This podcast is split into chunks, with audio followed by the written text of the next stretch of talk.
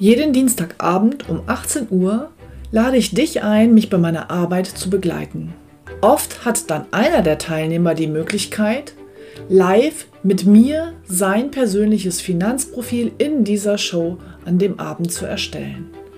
Und am Ende bekommt er von mir dann einen ganz konkreten Vorschlag für seine persönliche Finanzstrategie. Und wenn er das möchte, kann er das dann mit mir umsetzen.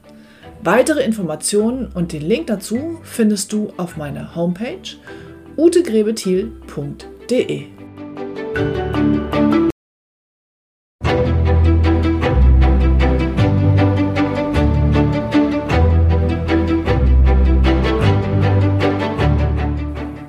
Finanzen verstehen, richtig entscheiden. Der Podcast für Ihre erfolgreiche Finanzstrategie.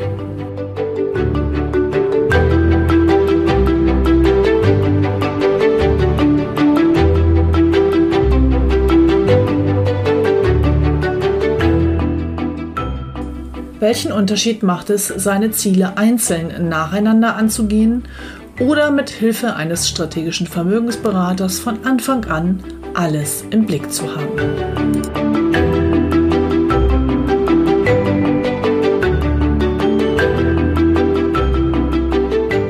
Mein Name ist Ute Grebethiel.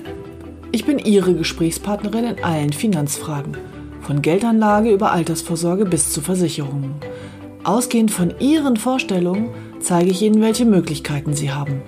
Dazu greife ich auf Produkte aller relevanten Anbieter zurück. Sie entscheiden, was ich für Sie umsetze. Bevor wir ins heutige Thema gehen, möchte ich Sie noch einladen. Ich möchte Sie einladen zum nächsten Live-Training am 2.6., Dienstag, der 2. Juni um 19 Uhr. Da können Sie sich mit mir online in einem Webinar treffen. Wir werden über das Thema magisches Dreieck und Geldanlage sprechen. Der Podcast als solcher ist ja sehr grundlegend und ich bin sicher, der eine oder andere von Ihnen hat individuelle Fragen und Themen, die er dann dort loswerden kann. Ich werde diese Live-Trainings in Zukunft regelmäßig anbieten und der Start ist am 2. Juni. Es ist ein Online-Seminar.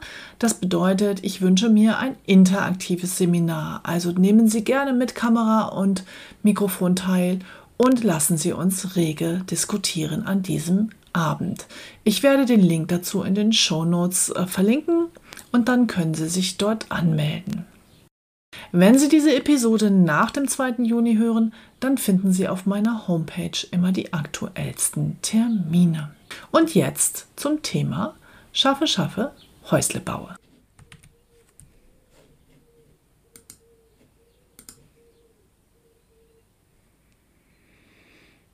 Hallo, herzlich willkommen zur heutigen Episode. Heute geht es um die verschiedenen, um zwei verschiedene Wege, ihre Ziele zu erreichen, um zwei verschiedene Anlagestrategien. Ich möchte Ihnen die Geschichte vom Schwabenportfolio erzählen. Bitte, bitte, liebe Schwaben, seien Sie mir nicht böse. Ähm, das ist so ein Begriff, kommt eben über den Satz Schaffe, schaffe, Häusle baue. Was meine ich mit dem Schwabenportfolio? Nun, es gibt Leute, die einfach direkt von der Uni kommen. Also ich berate ja relativ viele Akademiker und die gehen dann wie folgt vor.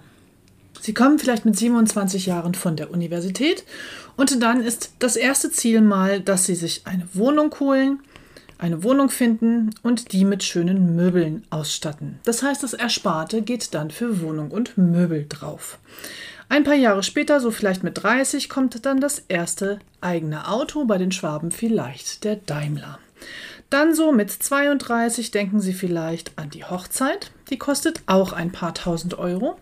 Und dann so Richtung 35 geht es darum, ein Haus zu bauen. Das heißt, dann brauchen Sie da Eigenkapital für das Häusle. Ja, und dann, dann kommen vielleicht noch die beiden Kinderchen und dann passiert erstmal lange, lange nichts auf der Vermögensseite, weil nämlich jetzt getilgt wird. Jeder Euro geht als Tilgung in das Darlehen vom Häuschen. Ja, und dann ist das Häuschen vielleicht relativ schnell abgezahlt und dann kommt noch das Studium der Kinder. Und dann müssen sie noch, vielleicht mit 50, fünf Jahre lang das Studium der Kinder bezahlen. Und irgendwann sind diese Menschen dann 55 Jahre alt und dann fangen sie an, über ihre Altersvorsorge nachzudenken. Und eigentlich fällt ihnen dann ein, dass sie schon mit 60 in Rente gehen wollten. Tja, nur noch fünf Jahre Zeit. Die haben zwar viel gearbeitet und haben auch ordentlich immer getilgt, also eine hohe Tilgungsleistung gehabt. Das bedeutet aber zu diesem Zeitpunkt hier so etwas über 50 ist der einzige Vermögenswert das bezahlte Haus. Alles andere kommt jetzt erst. Was ist der Nachteil dieser Strategie? Ich nenne diese Strategie das Schwabenportfolio weil es halt hier immer nur darum ging, zu arbeiten und das Geld dann für die Ziele zu verwenden. In dieser Strategie gehen Sie sämtliche Lebensziele nacheinander an. Und wenn Sie sie nacheinander angehen, hat das den Nachteil, dass Ihr Anlagehorizont für eine Geldanlage zwischendrin häufig kleiner fünf Jahre ist. Und mit einem kürzeren Zeitraum als fünf Jahren ist zum Beispiel ein Aktieninvestment, ein Fondsinvestment eine hochriskante Sache. Das heißt, wer so vorgeht, hat nur zwei Möglichkeiten. Entweder er hat halt keine Verzinsung oder er geht ein hohes Risiko und verliert vielleicht dann auch mal Geld zwischendurch und ist dann totunglücklich. Wenn Sie also all Ihre Ziele nacheinander angehen, dann verschenken Sie jegliche Renditechancen. Sie verschenken staatliche Förderung, steuerliche Förderung für die Altersvorsorge und Sie verschenken eben auch das Renditepotenzial am Aktienmarkt. Und das bedeutet, wer diese Strategie fährt, der muss alle seine Ziele selber bezahlen. Also selber erarbeiten. Das bedeutet, dass ihr Geld, was sie zwischendurch haben, sie nicht wirklich unterstützt bei ihren Zielen. Die zweite Frage ist, wenn man diese Strategie fährt, was völlig in Ordnung ist, man sollte sich nur der Konsequenz bewusst sein, wann braucht man dann einen strategischen Vermögensberater? Nun, wenn Sie mich fragen, wenn Sie so vorgehen, brauchen Sie gar keinen strategischen Vermögensberater. Dann brauchen Sie zwischendurch vielleicht mal den einen oder anderen Berater, der Ihnen hier die Kfz-Versicherung vermittelt, wenn es ums Auto geht, oder der Ihnen eine günstige Finanzierung besorgt, wenn Sie ein Eigenkapital, wenn Sie das Haus dann kaufen. Wer alle Ziele, alle Ziele nacheinander angeht, der braucht auch immer nur pro Ziel eine kurze Beratung. Und das muss dann auch gar nicht immer der gleiche sein. So ist ja auch die klassische Struktur einer Bank. Wollen Sie Geld anlegen, kommen Sie zum Geldanlageberater. Wollen Sie ein Darlehen aufnehmen, kommen Sie zum Finanzierungsberater. Und wenn Sie irgendwas anderes haben wollen, Altersvorsorge, werden Sie zum Versicherungsberater geschickt. Wer seine Ziele also nacheinander angeht, der kann auch nacheinander verschiedene Berater oder eben das Internet in Anspruch nehmen. Wie ist jetzt der Unterschied zum strategischen Vermögensplan und zur strategischen Vermögensberatung? Nun, der Punkt in der strategischen Vermögensplanung ist der, Sie sehen, der Kreis kommt hier schon wieder ins Spiel, dass wir zunächst mal alle Ziele sammeln. Alle. Auch welche, die vielleicht noch ganz, ganz weit weg sind und riesengroß erscheinen. Es geht erstmal darum, wirklich zu gucken, welche Ziele haben Sie im Leben, Sie und Ihr Partner oder Ihre Partnerin, worum geht es? Und dann ist die Strategie letztendlich, die Ziele parallel anzugehen. Das bedeutet auf der Zeitachse, dass vermutlich alle Ziele etwas später kommen. Also alle Ziele, ich hatte hier das Auto und die Hochzeit und das Haus. Vielleicht kommt alles auf der Zeitachse etwas später.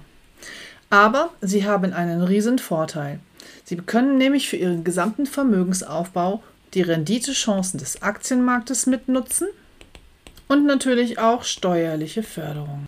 Jetzt kann es aber sein, dass das Ergebnis ist, dass mit dem aktuellen Gehalt alle Ziele gar nicht gleichzeitig zu bedienen sind. Genau darum geht es ja in der Rundumberatung, die ich Ihnen in einer der letzten Episoden vorgestellt habe. Es geht darum, wirklich erstmal alles auf den Tisch zu holen.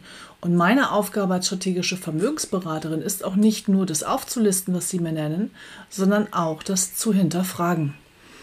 Manchmal ist es einfach so, dass die Ferienwohnung auf Mallorca, das Segelboot und die eigene Zehnzimmervilla nicht funktionieren.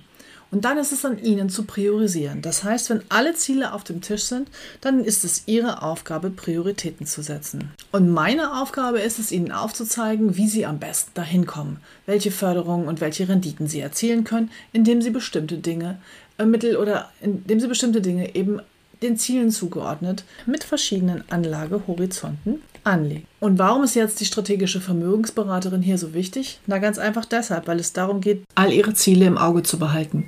und es immer wieder jedes Jahr auf den Tisch zu holen und zu überlegen, haben Sie die Ziele noch, haben Sie sie schon erreicht, sind die vielleicht weg, hat sich was verändert. Es ist ein neuer Partner hinzugekommen, der hat ganz andere Ideen, wie sieht das Ganze aus. Und dann einfach zu gucken, wie Ihr bestehendes Vermögen und Ihre bestehenden Verträge immer noch sinnvoll sind, um sie dabei zu unterstützen, ihre Ziele zu erreichen. Der Vorteil ist hier, dass sie eben nicht jeden Euro selber bezahlen müssen, sondern dass sie durch Steuervorteile und Renditen hier Unterstützung dabei bekommen, ihre Ziele zu erreichen. Tja, das war mein Versuch heute, Ihnen ähm, ans Herz zu legen, dass es zumindest Sinn macht, mal darüber nachzudenken, welche Ziele Sie insgesamt haben und ob Sie sie nicht parallel angehen und schon bei dem Angehen des ersten Zieles das letzte Ziel oder die Ziele dazwischen im Auge zu behalten. Ich möchte nicht sagen, gegen die Variante ein Ziel nach dem anderen anzugehen. Und das ist auch nicht nur in Schwabenland, das ist eher eine typisch deutsche Haltung. Der Punkt ist nur, dadurch, dass sie, dass sie bei jedem Ziel den Anlagehorizont unterhalb von fünf Jahren haben, ist es maximal riskant, in Aktien zu gehen. Machen die Deutschen ja auch nicht. Das heißt, sie bleiben immer nur in der Sichtanlage im Tagesgeldkonto und da bekommen sie eben keine Renditen und sie bekommen eben auch keine steuerlichen Förderungen. Für das ein oder andere Ziel macht es durchaus Sinn, sich auch langfristig festzulegen und auch eine Rentenversicherung zum Beispiel abzuschließen und vor allem durchzuhalten. Ich hatte jetzt gerade wieder einen Kunden, der nach höchstens ein Drittel der Laufzeit meint, oh, das ist ja alles so nicht so dolle und ich will das anderes und ich kündige jetzt alles und gehe raus. Das ist sicherlich der größte Fehler, den er machen kann. Wenn die Verträge einmal laufen und die sind damals mit gutem Grund abgeschlossen worden, dann ist die beste Rendite in der Regel, sie durchzuziehen. Gibt mal Ausnahmen, gibt mal Einzelsituationen, wo das nicht so ist, aber in der Regel ist das so. Das waren jetzt die beiden strategischen Wege, wie Sie Ihre Ziele erreichen können. Einmal mit Unterstützung Ihres Geldes und Ihres Vermögens und einmal quasi ohne. Ich hoffe, Sie haben, ich konnte Ihnen so ein bisschen nahebringen, was ich damit meine und worin ich meine Aufgabe sehe. Und ich verbleibe wie immer Ihre Ute Grebethiel.